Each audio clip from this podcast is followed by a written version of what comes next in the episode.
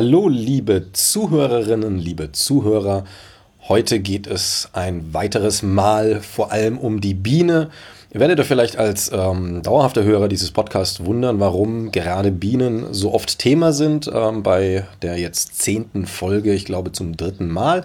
Das lässt sich ganz leicht erklären. Es gibt eine kleine Kooperation mit einer Dresdner Bienenschutzorganisation namens BIGIDA, Bienen gegen das Insektensterben durch Ackergift. Und in Kooperation mit dieser Organisation sind bis jetzt zwei und heute dann die dritte Folge entstanden, die sich ganz konkret um das Thema Bienen dreht. Heute als Interviewgast habe ich die Pressesprecherin des Vereines Mellifera e.V., die Frau Vanja Dreher, die uns einiges über die Biene, die natürliche Haltung der Biene und so weiter und was der Verein sonst noch so alles Interessantes bietet sagen wird. Ich wünsche viel Spaß beim Interview und das ein oder andere Interessante zum Mitnehmen.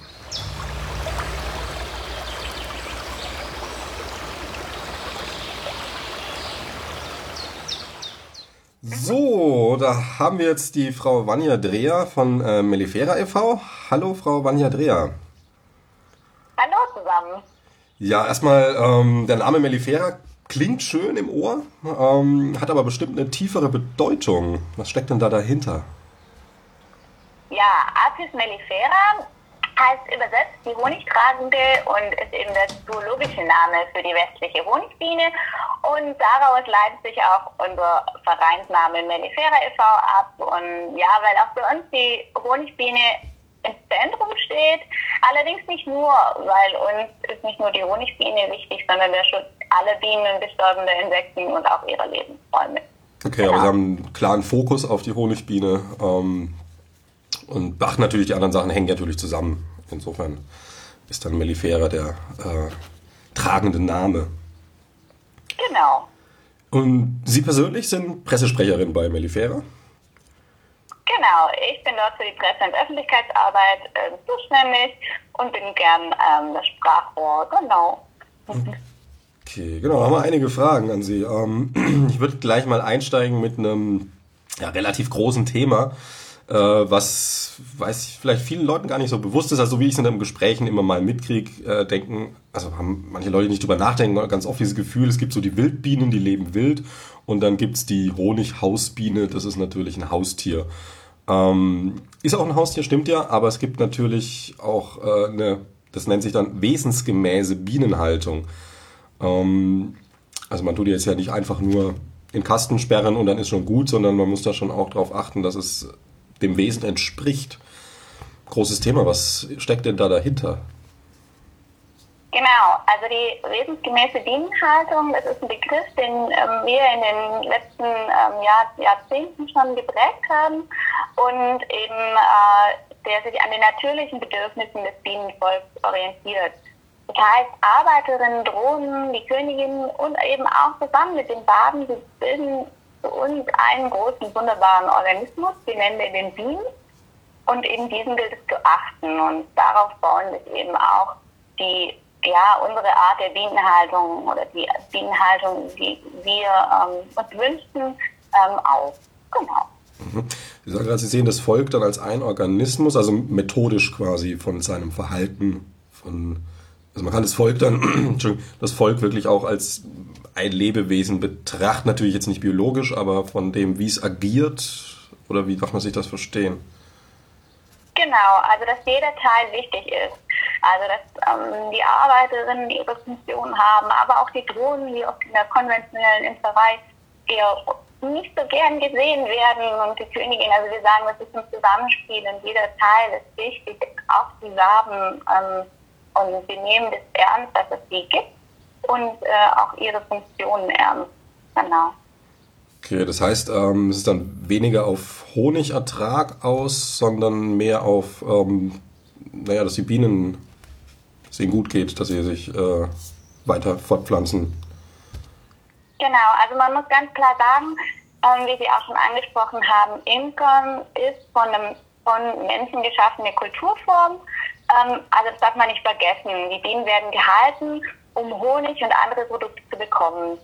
Ähm, in der konventionellen Imkerei ist es so, dass die Arbeiten üblicherweise so angelegt sind, dass der Honigertrag möglichst hoch ist und eben auch das Handling für den Imker einfach ist. Ähm, das steht jedoch oft halt im Widerspruch zu diesen natürlichen Verhaltensweisen der Bienen. Also das, was sie üblicherweise machen, mhm. um sich fortzupflanzen und so weiter, ähm, ist nicht unbedingt ähm, für den Imker immer von Vorteil, wenn er möglichst viel Honig ernten möchte oder eben schnell durch seine Völker durchkommen möchte, sage ich jetzt mal. Genau. Und wir zeigen eben auch auf, dass eine Bienenhaltung auch mit Rücksicht auf die Bedürfnisse der Bienen möglich ist. Und eben man trotzdem Honig, wenn auch nicht so viel natürlich, ähm, für sich und seine Bienen bekommt. Genau. Vielleicht kann ich da gleich noch so ein paar Kern Kernelemente ansprechen. Ja, ja, gerne, gerne. Ja? Mhm. Also es gibt so ein paar Hauptsäulen, wo wir sagen, das ist uns besonders wichtig ähm, bei der wesensgemäßen Bienenhaltung. Das ist zum einen ähm, die Wahrung des Brutnestes als Gesamtes, ähm, der Naturgartenbau und eben die Vermehrung über den Schwarmtrieb. Zur Erläuterung, für uns darf sich zum Beispiel die Königin im Stock frei bewegen und dort ihre Eier ablegen, wo sie es so richtig hält. Also es gibt keine Absperrgitter oder ähnliches. Und äh, die Arbeiterinnen bauen ihre Waben selbst. Ähm, also es werden keine Mittelwände mit vorgeformten Waben reingehängt, sondern die Bienen entscheiden selbst, wo welche Zelle entsteht. Ähm, es ist ganz erstaunlich, was für Wunderwerke da rauskommen und wie gut die Bienen das doch machen können. Auch wenn mhm. bei uns eben keine künstliche Fruchtfliegenkönigin eingesetzt, also in der konventionellen Imkerei ist es üblich, dass man das, dass die alle zwei Jahre ersetzt werden, ähm, sondern bei uns erfolgt die Vermehrung ausschließlich über den natürlichen Schwarmtrieb. Das heißt, wenn die Bienen in Schwarmstimmung sind, ähm, fangen wir entweder den Schwarm, der abgeht, ein mit der jungen, äh, mit der alten Königin oder beim Nachschwarm mit den jungen Königin. Oder ähm, wenn sie in Schwarmstimmung sind, nehmen wir den ähm, Schwarm vorweg. Das ja, da braucht man sehr viel Erfahrung und auch ähm, Kenntnisse dafür. Und uns haben eben, ja, uns haben eben die Beobachtungen einfach gelehrt und unser Umgang mit Bienen, dass diese Bienen oder diese Bienen, dieser Superorganismus, der gut weiß, was er macht und eigentlich viel schlauer ist als ähm, wir Menschen, die wir noch gar nicht so lange auf der Erde leben und noch gar nicht so lange, auch wenn es Jahrtausende sind, äh, mit Bienen beschäftigen. Aber die Bienen gibt es schon viel länger, die jetzt schon seit der, der Dinosaurier, die wissen viel besser, was das ist. Genau, und die haben sich ja vor allem auch sehr viel Zeit lassen können, sich anzupassen an eine natürliche äh, Lebensweise. Mhm. Genau. Wir, ja. sind, wir sind das, also wenn ich mir jetzt eine Analogie zum Mensch ziehe, wir sind auch in der Natur, eigentlich für die Natur gemacht. Ähm, zu nah am, an der Autobahn wohnen ist nicht wesensgemäß für den Menschen und erzeugt natürlich Stress und auch in dem Fall psychische, teilweise auch körperliche Folgeschäden. Ähm, wie ist das dann beobachtbar bei Bienen auch, dass, äh, also wenn sie, ich sag mal, sehr, nicht sehr weit weg vom Wesensgemäßen gehalten werden, ähm, dass das dann auch einfach naja, so einen Folgeschaden nimmt? Mhm. Mhm. Also es ist so, dass ähm, sich da das schwer sagen lässt. Ähm, wir sagen, man merkt am Endprodukt. Ähm, also wir sagen, unser Honig ähm, schmeckt anders und wir haben einfach diesen Respekt vor diesen Tieren. Ähm, wir können keine Bienen befragen, ähm, sie können nicht mit uns sprechen. das ist von dem her schwierig, das in der Konstellation ähm, zu bringen. Aber wir sind einfach davon überzeugt, dass das bei jedem Lebewesen so ist. Je besser, ähm, ja, je, je, besser man lebt, ähm, desto besser geht es einem auch. Genau. genau. Ja. Ähm, wenn man es jetzt mal vergleicht, so mit, ich nehme jetzt mal den, den Hobby-Imker im Schrebergarten, der sich da einen Bienenstock hingestellt hat, so einen klassischen Kasten, wie man eben kennt. Äh, wie weit weg ist denn das vom wesensgemäßen Halten? Oder ist das schon oh, recht nahe dran noch.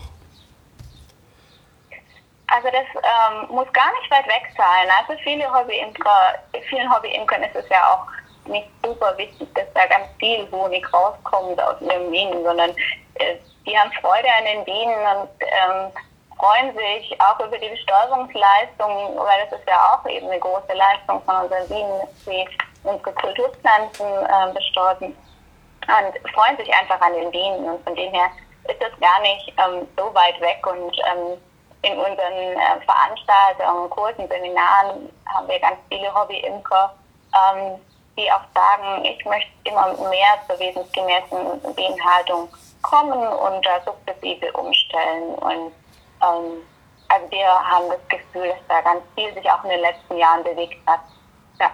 Okay, das ist gut. Äh, genau, Sie machen ja einige Aktionen. Ähm, was mir besonders gefällt, ist, dass Sie da nicht nur an den Erwachsenen ran sind, sondern auch schon an, am Nachwuchs, die ja die Welt bestimmen werden irgendwann. Ähm, und zwar mit Bienen machen Schule, der Initiative. Kannst du das kurz beschreiben, was da passiert? Genau, genau. Also Bienen sind wunderbare Pädagogen, das muss man wirklich so sagen. ähm, weil wenn sich Kinder und Jugendliche mit den Bienen beschäftigen, dann lernen sie auf ganz spielerische Art nicht nur die Bienen und, und ihren Universum kennen, sondern eben auch jede Menge über Bienen, äh, über Blüten und Biodiversität. Also dieser Kosmos ist viel größer als nur auf die einzelne Biene bezogen.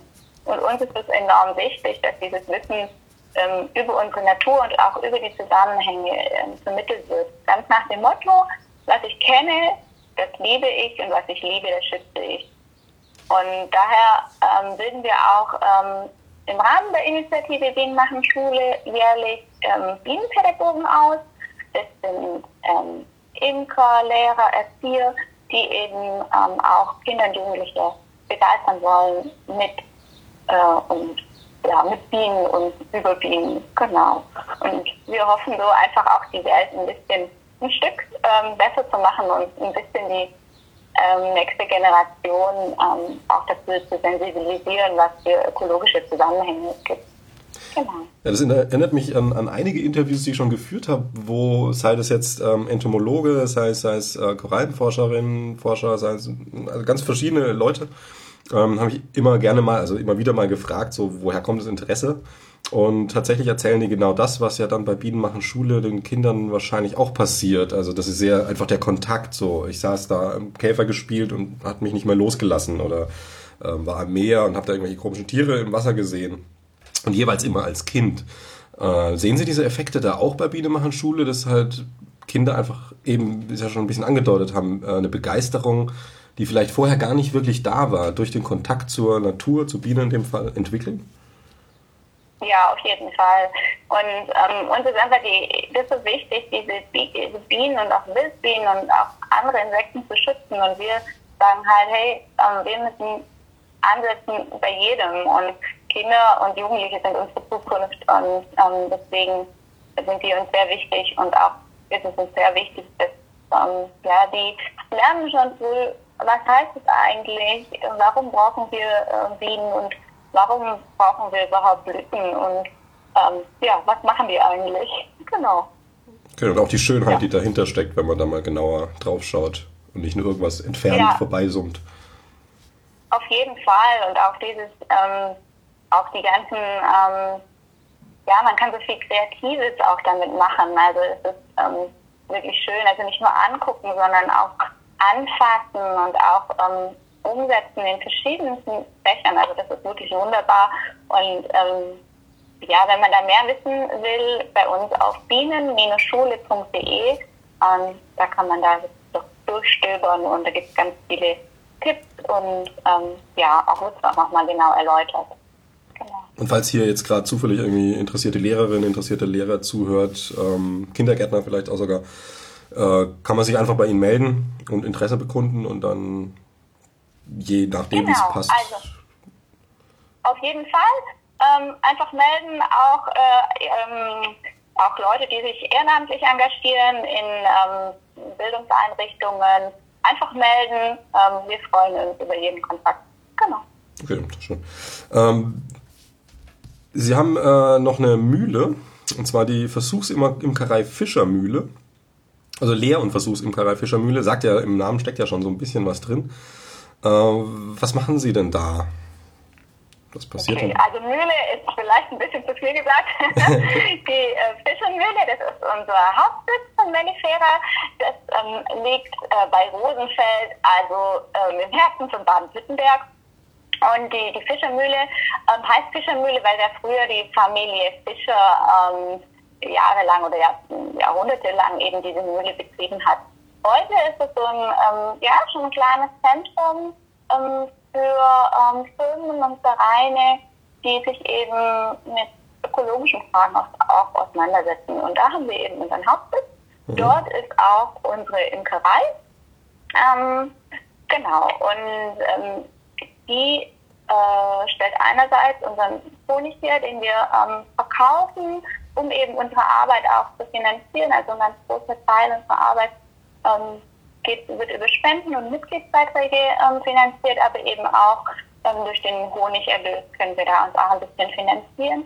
Gleichzeitig ähm, forschen unsere Imker aber auch. Und das ist, glaube ich, das ganz Besondere. Und zwar wird, haupt, oder wird oft daran gearbeitet, dieses Zusammenspiel von Biene und Mensch äh, möglichst gut gelingen zu lassen. Ähm, das war eben der Ausgangspunkt unserer Vereinsarbeit, war auch eigentlich ein Forschungshintergrund, kann man so ein bisschen sagen. Mhm. Dass ähm, ja in den 80er Jahren äh, die aus Asien eingeschleppte Varroa-Milbe eben zu massiven Völkerverlusten geführt hat. Und äh, da haben wir bei Mellifera ähm, eben eine ökologische Behandlungsweise erforscht und weiterentwickelt. Also die gab es schon, aber wir haben eben gezeigt, wie kann das funktionieren, wie kann das gehen. Und mittlerweile ist diese Behandlung mit Oxalsäure international verbreitet und ähm, viele Imker äh, wenden sie an. Genau.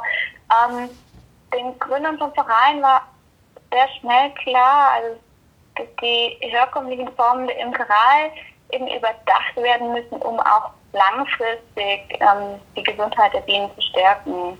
Und an diesem Punkt arbeiten wir immer wieder.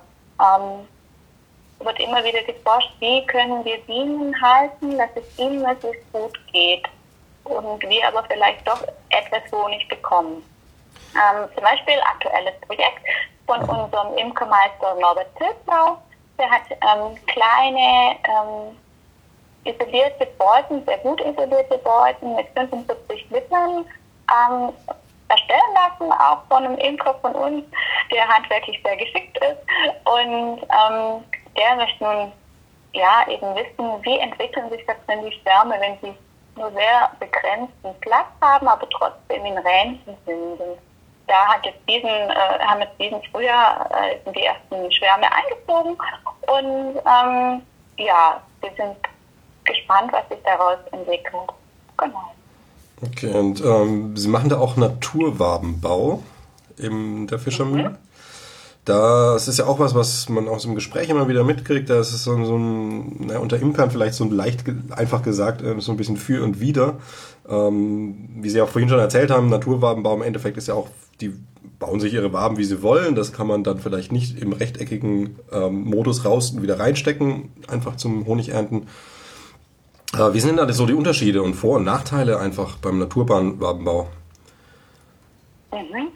Also es ist so, ähm, dass alle unsere ähm, Bienen ihre Waben selbst bauen dürfen. Mhm. Allerdings ähm, in, es gibt verschiedene Formen davon. Also teilweise wird ein Anfangsstreifen gesetzt, dass eben man doch leichter handeln kann und eben die Bienen bauen dann unten dran ihre Waben dann selbst aus. Ähm, das ist auch ein ganz tolles Schauspiel, das anzuschauen, welche Wunderwerke die wirklich ähm, erstellen. Ähm, es gibt andere ähm, Bienenwohnungen, wie zum Beispiel die Bienenkiste, äh, wo die Bienen ähm, komplett ihre Waben selbst bauen dürfen oder eben auch ähm, einen Hängekorb. Ähm, da ist es natürlich dann ähm, schwieriger, ähm, Honig zu ernten, wenn man das möchte. Also das ist dann nicht, nicht ganz so einfach. Ähm, ja, wenn man nicht einfach die Renten rausnehmen kann, ähm, sondern eben vielleicht die Waben, wenn man überhaupt Honig ernten möchte, ähm, rausschneiden muss. Ähm, und so muss man halt jeder selber abwägen, wie er arbeiten möchte und was auch sein Ziel ist. Oder die Bienen ganz ähm, natürlich halten möchte und überhaupt nicht eingreifen oder ob er schon Honig gewinnen möchte. Das muss jeder für sich entscheiden und de dementsprechend ähm, sich auch in die äh, Beutenform, die Betriebsweise aussuchen. Genau. Ja. Mhm. Genau, aber ich mir jetzt überlege natürlich, es gibt da einfach kommerzielle Imker, denen ist teilweise natürlich dann die Biene erstmal relativ egal und es geht hauptsächlich um möglichst viel Honig. Ähm, kann man bei solchen Leuten oder so einer Einstellung auch mit Naturwabenbau trotzdem oder der natürlicheren Haltung, wesensgemäßen Haltung irgendwie argumentieren oder ist es tatsächlich wie jetzt auch in der, in der meinetwegen Fleischindustrie, wenn ich einfach nur Ertrag will, dann muss ich das halt zusammenfärchen und das Tier ist egal? Oder gibt es da tatsächlich ja. Zwischenstufen? Genau, also wir haben festgestellt, dass es auch, dass es wirklich so ist, dass den Imkern allen eigentlich ihre Bienen im Herzen liegen und ähm, dass es eine große Offenheit auch gibt, ähm, das eben umzustellen oder eben in, in kleine Dinge, kleine Drehschrauben zu stellen. Und ähm, wir bekommen immer wieder Anfragen, was kann ich tun und wie kann ich das auch vereinbaren mit meiner, mit meiner Imkerei. Hm. Und wir erleben da wirklich eine, eine große Offenheit, gerade in den letzten äh, Jahren und ähm, sind da auch äh, sehr, sehr froh drüber. Ähm, und natürlich kann man auch kleine Sachen, also klar, unsere Imkerei an der Fischermühle produziert auch Honig, ähm, den wir verkaufen und ähm, da müssen wir auch, ähm, ja, dann, da wird auch anders gearbeitet, wie zum Beispiel in den Versuchsvölkern. Ähm, und ja, es gibt da Möglichkeiten, da kann man gerne auch mal so uns auf der Homepage gucken. Wir haben auch ähm, ja immer wieder Beratungen von, von ähm, Umstellern, sagen wir immer, oder mhm. sukzessive Leute, die sagen, ich nehme diesen einen Punkt, den mache ich jetzt bei mir nicht mehr oder den mache ich jetzt, äh, ja, genau. Also jemand, der jetzt, sag ich mal, irgend... Schönes Erlebnis. Jemand, der jetzt, also ein ganz konventioneller Imker meinetwegen, der jetzt irgendwie mal was davon gehört hat, es gäbe da andere Varianten, der kann erstmal auf die Homepage bei Ihnen, kann sich dann auch melden, weiter informieren lassen und so Schritt für Schritt genau. einfach tiefer in diese mhm. Möglichkeiten eintauchen. Also, ja, genau. Also wir haben auch wirklich viele ähm, langjährige Imker bei unseren Imkerkursen, die ähm, sagen, ich schaue mir das mal an, ganz wertfrei, was machen die da? Und ähm, wenn es das für mich ist, dann ähm, vertiefe ich das ähm, und ich höre mir das einfach mal an, was die, was die da sagen. Und ähm, wir haben wirklich sehr viele, ja, auch erfahrene Imker bei uns in den eigentlichen Anfängerkursen. Genau. Ja. Okay. Ich würde nochmal zur, zur ähm, Liebhaberei so ein bisschen rübergehen. Also ein Thema, das mich auch persönlich interessiert. Also ich plan, ich habe auch einen Garten hier, einen größeren, plant auch schon länger irgendwie ein bisschen Bienen anzusiedeln. Also Wildbienen gibt es genug, also gut genug ist vielleicht übertrieben, aber ähm, so die Waldbienenhandlung finde ich da super interessant. Ähm, also kurz gesagt, tatsächlich Bienen in, in alten Bäumen oder in Asthöhlen ansiedeln. Wie kann man sich das da mhm. vorstellen und äh, was, was macht da Mellifera in der Richtung? Genau. Ähm, ja, also diese Waldbienenhaltung, im Fachjargon nennt man das Waldnerei, die gibt es eigentlich schon seit Jahrhunderten. Also ähm, bei uns aber fast vergessen, ähm, weil eben ja, sie nicht so praktikabel ist. Ist so ein bisschen die Zwischenstufe, und, oder? Zwischen ganz natürlich lebt die Biene noch wild und dem Kasten von heute. Oder, also jetzt genau. historisch auch. Genau. Also unser Imkermeister Norbert Töbler, der hat ähm, sich sehr intensiv damit beschäftigt und auch rund um die Fischermühle eben in mehreren Bäumen Bienenvölker angesiedelt. Und der Gedanke dahinter ist, dass eben der Baum der natürliche Lebensraum der Biene ist. Ähm, da, wo eben ja, früher die Bienen, wo die Bienen herkommen, einfach ihre natürliche ähm, Lebensumgebung. Allerdings ist eben diese Bienenhaltung in den Bäumen ähm, nicht ganz einfach. Also man kann sie nicht einfach reinsetzen und dann ähm, ja nichts mehr machen. Ähm, das hat bei uns einfach gezeigt, dass das ähm, nicht funktioniert. Hm, ja, hauptsächlich daher, ähm, dass die Honigbienendichte heutzutage sehr hoch ist und eben auch das Beflug von anderen Völkern gibt und auch die Varroa-Milbe reinkommt in die Völker und ähm, man die auch behandeln muss. Und ähm, eine Behandlung ist da sehr schwierig ähm, in den Bäumen. Klar, erstmal, weil es 5, 6 Meter hoch ist und ähm, B, weil man einfach nicht so gut rankommt. Es gibt hinten so eine Öffnung, die man aufmachen kann, die mit Draht und Zweigen verschlossen ist. Und dann sieht man auch die Samen und das Bienenvolk. Aber die Behandlung ähm, ist sehr, sehr schwierig und ähm, ja, also man braucht sehr viel Erfahrung und unser Imkermeister ähm, macht es wirklich toll und das ist eher was für, für Spezialisten, weil sonst ähm, ja, sterben die Völker. Genau. Okay, also einfach, die sind schon so auf ähm, den Menschen runtergezüchtet auch und dann die Varroa-Milbe, die ja noch äh, zusätzlich dazu kommt. Oder, genau. Ja. Dazu kommt eigentlich, dass ähm, also auch diese Idee, dass man ähm, Bienenvölker wild wieder ansiedelt in Europa, ähm, die ist wirklich toll, aber es ist halt so ein bisschen schwierig mit unseren Voraussetzungen, die hier herrschen. Also es gibt sehr, sehr wenig alte, wirklich alte Bäume bei uns in den Wäldern.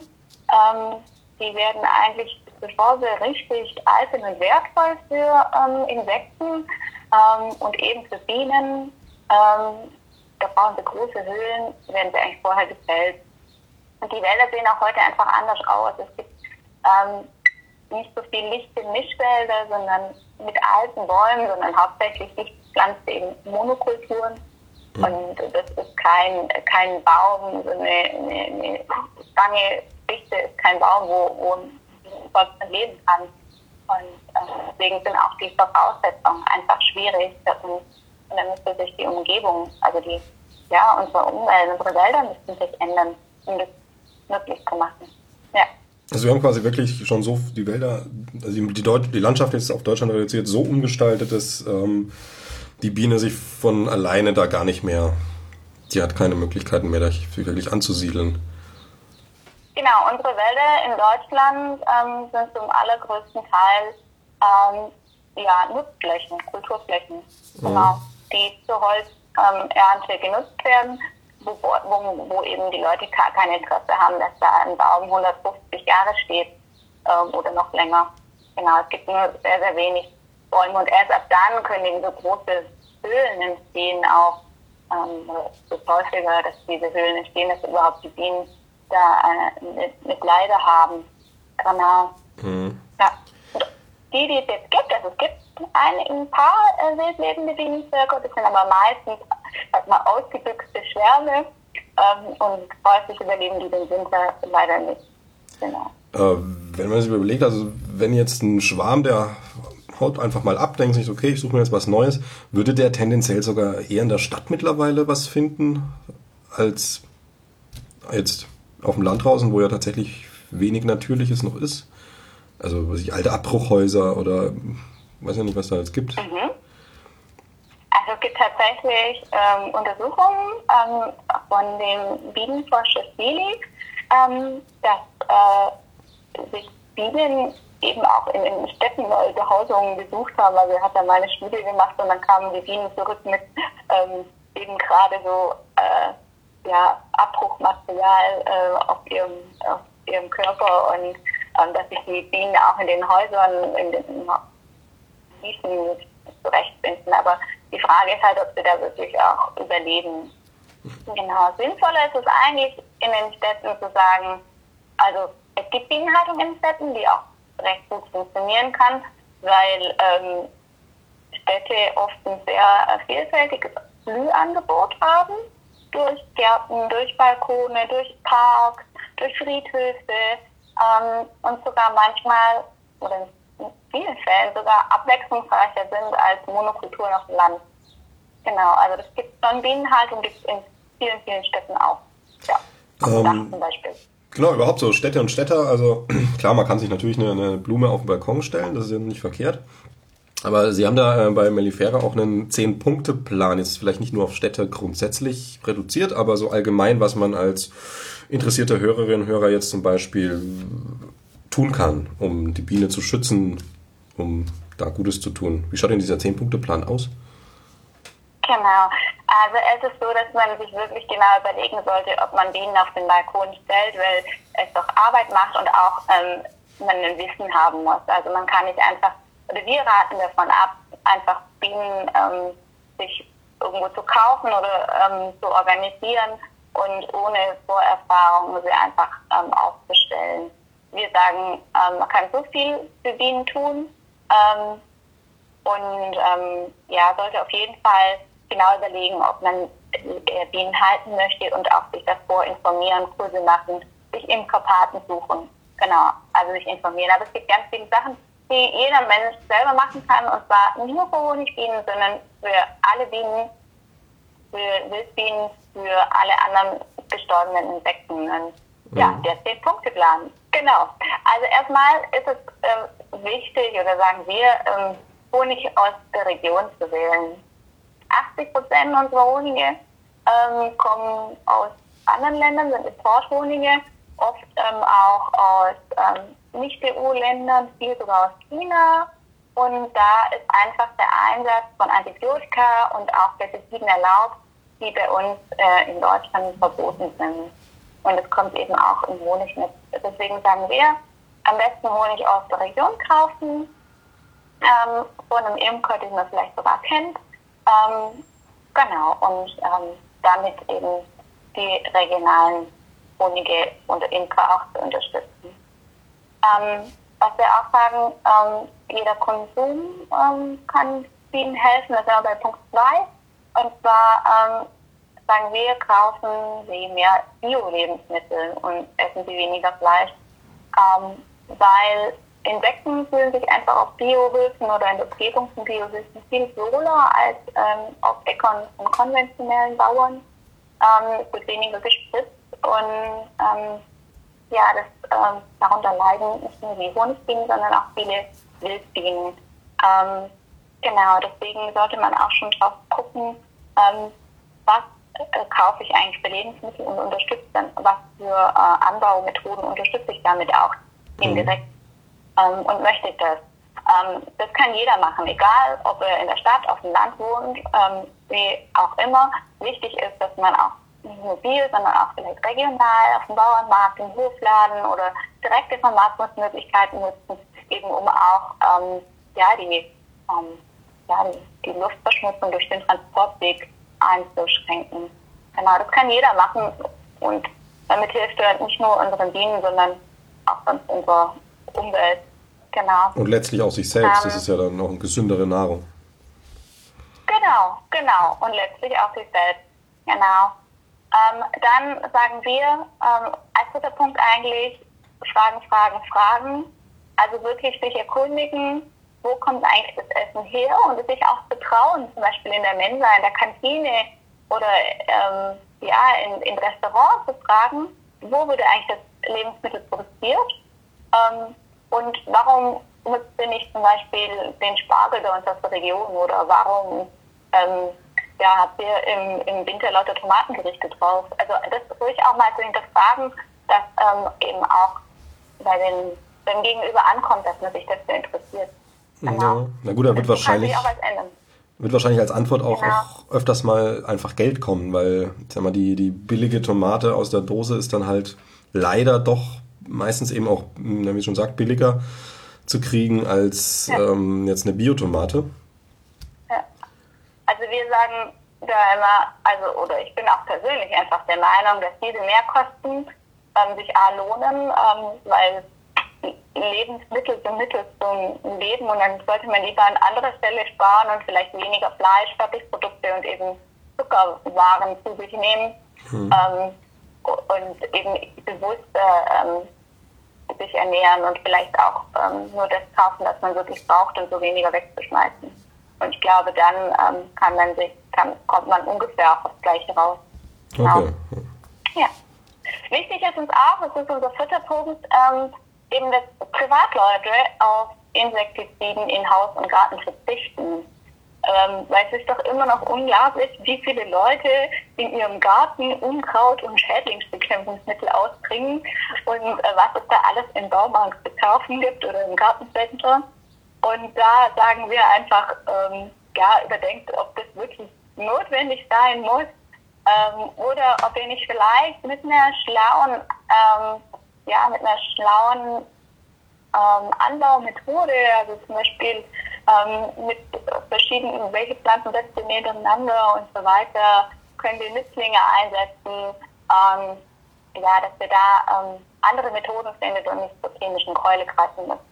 Genau, mhm. weil der Verbrauch ist tatsächlich relativ hoch in Haus und also Hausgärten quasi. Da kommt, genau. schließt sich auch die Brücke wieder so ein bisschen zu dem äh, Fragen, wo kommt das her? Also jetzt nicht die Nahrung, sondern in dem Fall tatsächlich hört man ja immer wieder, dass auch Baumärkte irgendwelche äh, Mittel anbieten, ökologisch, insektenfreundlich, ähm, Unkraut vernichten und dann ähm, stimmt's gar nicht, wenn man genauer drauf schaut. Ja. Genau, also das beste Mittel ist kein Mittel. Genau. Mhm. Ähm, das zweite, also das fünfte und der fünfte Punkt äh, wäre ähm, insektenfreundliche Pflanzen zu vermehren hm, oder die anzu, äh, die im, am Garten in der Fenster, auf der Fensterbank auf dem Balkon zu haben. Ähm, wirklich auch ähm, nicht diese hochbezüchteten ähm, Pflanzen, die ähm, eben gefüllte Blüten haben, sondern ähm, Pflanzen, die eben auch für Insekten geeignet sind. Was auch jeder machen kann, ganz billig, ähm, sind Nistmöglichkeiten für Insekten. Ähm, ja, so als Zahl mal zu nennen, 300 der heimischen 560 Wildbienenarten stehen auf der roten Liste. Also ähm, da ist es wirklich so, dass man es schön ist, wenn man den unter die Arme greift und da kommt aber auch darauf an, dass diese Nistmöglichkeit, diese sogenannten Bienenhotels, Bienenhotels, ähm, dass die auch wirklich den, ähm, ja, den Anforderungen entsprechen. Und da kann man auch viel falsch machen. Da am besten sich gut informieren, bevor man da was selber baut oder ähm, selber ähm, äh, einkauft irgendwo. Lieber vorher sich kurz informieren. Ist da, genau. also ich sag mal so, wenn ich jetzt eine schlechte Nisthilfe baue und die wird nicht angenommen, hm, okay, schade, aber erstmal keinen Schaden, sondern nur fehlender Nutzen. Aber es ist durchaus möglich, dass man eine Nisthilfe auch so kauft oder baut, dass die tatsächlich dann Schaden anrichtet. Also, was ich mit Chemie eingespritztes Holz. Oder ja, oder eben, dass die Bohrlöcher sehr grob sind und die Flügel äh, der Insekten verletzt werden. Genau, deswegen sollte man da schon ähm, drauf gucken ähm, wie man das baut. Und da gibt es aber mittlerweile auch im Internet ähm, wirklich tolle, ähm, tolle Seiten, ähm, wo man da ähm, schauen kann, dass es wirklich insektenfreundliche oder ja, für Bienen überhaupt geeignete ähm, ja, Nistmöglichkeiten ähm, gibt. Und viele Wildbienen nisten übrigens äh, auch im Boden, also sprich in offenen, äh, bandigen Flächen. Daher ist auch schön, wenn man einen Garten hat und Platz dafür, dass es vielleicht auch dafür eine Fläche gibt, wo man Wild, ja, für Wildbienen frei hält. Genau. Hm. Ja. Genau, einfach ein bisschen in den... Mhm. Punkt 7 wäre eben die Möglichkeit, wo wir schon drüber gesprochen haben. Ähm, man kann einen Imkerkurs machen, aber wir raten wirklich nur dazu, wenn man auch ähm, wirklich, wenn man die Möglichkeit hat und ähm, sich auch davor gut zu informieren. Ähm, Punkt 8, wenn man, finden wir, ähm, ist für jedermann eine gute Möglichkeit, sich zu engagieren, eine Bienenpatenschaft abzuschließen. Und das geht ähm, auch bei uns. Und man kann also ein Bienenvolk symbolisch ähm, adoptieren. Mhm. Man bekommt dann ein Glas Honig und damit unterstützen wir eben auch unsere Arbeit, unsere, ähm, ja, unsere Vereinsarbeit, unsere Forschungsarbeit und ähm, Genau, da gibt es ähm, bei uns auch auf der Seite Infos dazu, kann man, ist auch ein wunderbares Geschenk. Ähm, ja, mhm. zum Geburtstag oder genau, oder wie eine Hochzeit oder so. Und man kann sich dann immer genau. wieder Infos holen, wie geht es meinem Volk. Genau, genau. Ähm, wir haben eine Vereinszeitschrift und da ähm, genau wird auch darüber informiert. Man kann auch an der Fischermühle bei uns vorbeikommen und mal gucken, wie leben da die Bienen. Ähm, das ist öffentlich zugänglich. Da gibt es einen Lehrbienenbad und äh, da kann man mal auch mal gucken. Genau. Dann ähm, Punkt 9, ähm, unterschreibe Petitionen und werde aktiv. Also auch politisch, ähm, dass man sich wirklich einbringt und zum Beispiel an Demos teilnimmt, zum Beispiel an der Wir haben Stadtdemo in Berlin oder Tübingen ist immer im Januar statt. Ähm, aber eben auch, ja, Unterschriften leistet ähm, und sich eben auch politisch einbringt. Genau. Die zehnte und letzte Möglichkeit, ähm, sagen wir, wir können einfach auch unsere Arbeit unterstützen, dass wir unsere Arbeit weitermachen können zum Wohle der Bienen und zum Wohle der bestorbenen Insekten. Ähm, und ja, unterstützen uns mit einer Mitgliedschaft, mit einer Spende, genau, und ähm, da freuen wir uns immer drüber. Genau, das waren die zehn Punkte. Den gibt es übrigens auch bei uns auf der Internetseite zum Anschauen oder eben als Flyer kann man sich den auch ähm, kostenlos bestellen und kann den auch bei sich zum Beispiel zu Hause auslegen oder verteilen. Die Idee dazu ähm, kam von der Regionalgruppe Berlin. Dort haben wir auch ja, eine sehr aktive Gruppe. Genau. Okay. das ist ja eh ja. interessant, weil bei Melifera ja sehr viel Öffentlichkeitsarbeit, also jetzt auch in den Schulen zum Beispiel, die Mühle, man kann da hinkommen. Ähm, dann gibt es noch was, nämlich das Bündnis zum Schutz der Bienen. Ähm, was passiert denn da so? Genau. Ähm, also es ist so, dass wir eben und wir möchten den Bienen und ihren wilden Verwandten eben eine Stimme geben und machen da immer wieder auf ihre Situation aufmerksam und ähm, zeigen eben auch gerade mit diesem Zehn-Punkte-Plan auf, was kann eigentlich jeder dafür tun. Ähm, genau, das ist unser Anliegen, dass wir ähm, ja, geben wir unsere oder ja, sind in, im Internet aktiv, ähm, in, in, in, den Zeitungen aktiv, aber auch ähm, auf Veranstaltungen. Und ähm, ja, was allerdings ähm, natürlich bedarf auch einer politischen Weichenstellung für das Thema. Also da muss sich unserer Meinung nach ganz viel noch entwickeln und verändern für die Bienen. Und ähm, diese politische Arbeit, ähm, dafür macht sich die Aurelia Stiftung in Berlin stark. Die hat unser Gründer Thomas Badesky ins Leben gerufen. Und äh, ja, die sind direkt vor Ort an der Politik und ähm, die äh, bringen sich da ein und äh, reichen auch Klagen ein und sprechen vor dem Bundestag und so weiter. Genau. Also. Das steckt hinter dem Bündnis. Wir haben aber noch was Interessantes. Vielleicht, mhm. ähm, wenn, wenn ihr euch dafür interessiert, ähm, und zwar unser Netzwerk Spielende Landschaft. Genau, das wäre die nächste Frage gewesen. Genau. Ja, also wie ich ja schon, ja, schon angesprochen habe, endet für uns der Schutz der Bienen nicht am Flugloch. Mhm. Ähm, es ist uns ein großes Anliegen, die Landschaft bunt und blühend zu machen, um eben den Bienen und allen anderen bestäubenden Insekten mehr Nahrungs- und Lebensraum zu bieten. Und daher ähm, wurde im Jahr 2003 unsere Initiative Netzwerk Blühende Landschaft gegründet. Ähm, und die Mitarbeiter ähm, legen gemeinsam mit Landwirten, Kommunen, Privatpersonen Blühflächen an, langfristige Blühflächen und beraten die auch, was sie tun können, ähm, dass es bei ihnen mehr blüht. Und da entstehen ganz wunderbare Projekte, mh, hm, die allerdings auch Geld kosten und dafür äh, kann man zum Beispiel eine Blühpatenschaft abschließen, um das ähm, zu unterstützen und eben so eine Fläche ähm, ja, durch sein Geld anlegen lassen. Genau. Also es sind wirklich tolle Projekte. Wir haben da auch eine Karte ähm, auf unserer Internetseite, wo man sehen kann, wo überall die Blühflächen sind und man kann dann auch eine Blühfläche äh, besuchen. Die sind frei äh, zugänglich, gibt es auch Führungen und das ist echt ein, echt ein tolles, tolle Projekte, tolles, ja, auch um, um eben dazu zu sensibilisieren. Und wichtig ist uns, dass es wirklich gemeinsam mit den Landwirten ähm, und eben den Kommunen funktioniert und dass es nicht ein Gegeneinander ist, sondern eben ein gemeinsames, ähm, wie kann das funktionieren. Genau, das ist uns wirklich wichtig. Ähm, genau, da wäre jetzt mal die Frage, so ganz ähm, einfach mal an einem Beispiel. Ähm, hat jemand jetzt meinetwegen 5000 Quadratmeter schön gelegenen Acker, ähm, will da jetzt eine Streuobstwiese draus machen und will Wert drauf legen, dass das halt meinetwegen auch alte Baumsorten sind, dass das vor allem halt auch ökologisch sinnig ist und ist aber Laie. Kann so jemand ganz konkret sagen, okay, ähm, ich wende mich jetzt an Malifera, sag hier, das das sind jetzt die Voraussetzungen, die ich mitbringe. Ähm, ich brauche ein bisschen Unterstützung, was kann man tun, ein bisschen Info oder vielleicht sogar Kooperation mit einer Fläche, die man dann bereitstellt. Gibt es da Möglichkeiten? Genau, also wir sind jetzt keine ausgewiesenen ähm, ähm, Streuobstwiesenexperten, sondern eher Blühflächenexperten.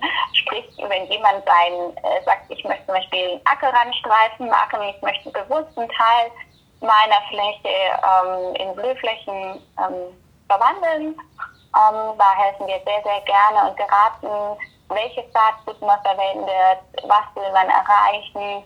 Auch es gibt auch für uns ähm, Projekte, die eben ja Pflanzen, Blühpflanzen ähm, bevorzugen, die an den jeweiligen angebauten Acker ange oder an die jeweilige Pflanze, die dort auf dem Acker angebaut wird, angepasst ist. Also sprich, dass zum Beispiel, wenn dort Kohl angepflanzt wird, dass es diese Nützlinge, die zum Beispiel die Kohlfliege ähm, ja, mhm. vertilgen, dass sie besonders äh, dort Nahrung in den Blühpflanzen finden und es eben eine, eine gute Kombination gibt ähm, und man so vielleicht sogar äh, auf dem Acker dann weniger ähm, muss. Genau. Also das ist so sowas, da beraten wir sehr gerne und ähm, da haben wir auch sehr gute Experten, die da sich echt gut auskennen und das mit Leidenschaft machen. Genau. Okay, also ist man auf jeden Fall willkommen, wenn man auch gerade sagt, ich habe die Expertise nicht, aber habe die Möglichkeiten und würde da gern mehr zu wissen. Genau. Ähm, genau, da gibt es mhm. Tipps und Tricks auf blühende-landschaft.de. Das ist die Seite unserer Initiative. Also wir sind der äh, Trägerverein und die Initiative Netzwerk Blühende Landschaft. Da findet man auf der Seite äh, blühende-landschaft.de auch richtig viel dazu. Ja, das ist natürlich so die Sache. Ich meine, das sind ja jetzt keine Institution mit 20.000 Mitarbeitern, sondern wie das in unserer Welt ja leider meistens so ist, sind die ähm, nützlicheren auch meistens die kleineren ähm, Institutionen. Und also klingt bisher alles sehr interessant, sehr gut engagiert, was sie da machen, aber sicherlich gibt es ja auch noch eine Seite, wo sie sagen, so, hm, ähm, da könnte auch Melifera noch eine Unterstützung brauchen, sei es medial, durch Aufmerksamkeit, sei es durch konkrete Fachexpertise oder sonst irgendwas. Gibt es irgendwas, wo sie sagen würden, okay, hier ähm, gerne melden, ähm, es könnte noch mehr werden, es ist noch Luft nach oben. Ja, also wir sind tatsächlich keine große Firma, sondern wir sind ein Verein. Ähm, unsere ganzen Regionalgruppen, ähm, das sind alles Ehrenamtliche, die sich da engagieren und die da wirklich wertvolle Arbeit leisten. Ähm, da kann man, kann jeder selbst auch ähm, sich engagieren vor Ort. Äh, muss man nicht unbedingt nach Rosenfeld reisen, wenn man da weiter wegkommt, äh, herkommt, aber äh, da kann sich wirklich ähm, jeder auch in den Regionalgruppen vor Ort engagieren. Und ähm, ja, also wir freuen uns ähm, immer über Hilfe, sei es ähm, über Freiwilligenhilfe, das ist dann eher in den Regionalgruppen, aber auch eben über finanzielle Hilfen, weil wir komplett ähm, von ähm, Spenden und eben Stiftungsgeldern leben und keine ja, keine, keine GmbH oder sonst irgendwas sind, sondern eben ein eingetragener Verein. Und ähm, ja, wir hoffen, dass wir da weiterarbeiten können und ähm, ja, setzen noch alles daran, weil es wirklich am Herzen liegt. Bienen und bestäubende Insekten und ihr Lebensraum, genau. Aber jetzt aktuell geht es Mellifera gut. Man kann tun, was man ja. möchte und die Sachen gehen weiter. Ja, ähm, von meiner Seite wäre es das grob. Also, weil Sie noch irgendwas haben, wo Sie sagen, okay, das wäre Ihnen wichtig, würden Sie gerne jetzt noch unterbringen, ähm, wäre jetzt die Möglichkeit. Ich glaube, von mir war es das auch. Also, ich habe jetzt ja ganz viel erzählt und ähm, ja, ich glaube, äh, jeder hat so ein bisschen einen Überblick, was wir so machen und ja, auf unserer Internetseite gibt es da auch ganz viel noch. Und ähm, sonst einfach anrufen, Mail schreiben, ähm, Kontaktdaten gibt es auch im Internet ähm, oder einfach mail at. Und ja, wir freuen uns über alle Anfragen. Ja. Genau. Ja, Frau Janne Andrea, dann danke ich Ihnen herzlich fürs Interview und ähm, ja, wünsche Ihnen und Melifera alles Gute. Vielen lieben Dank und sungende Grüße an alle.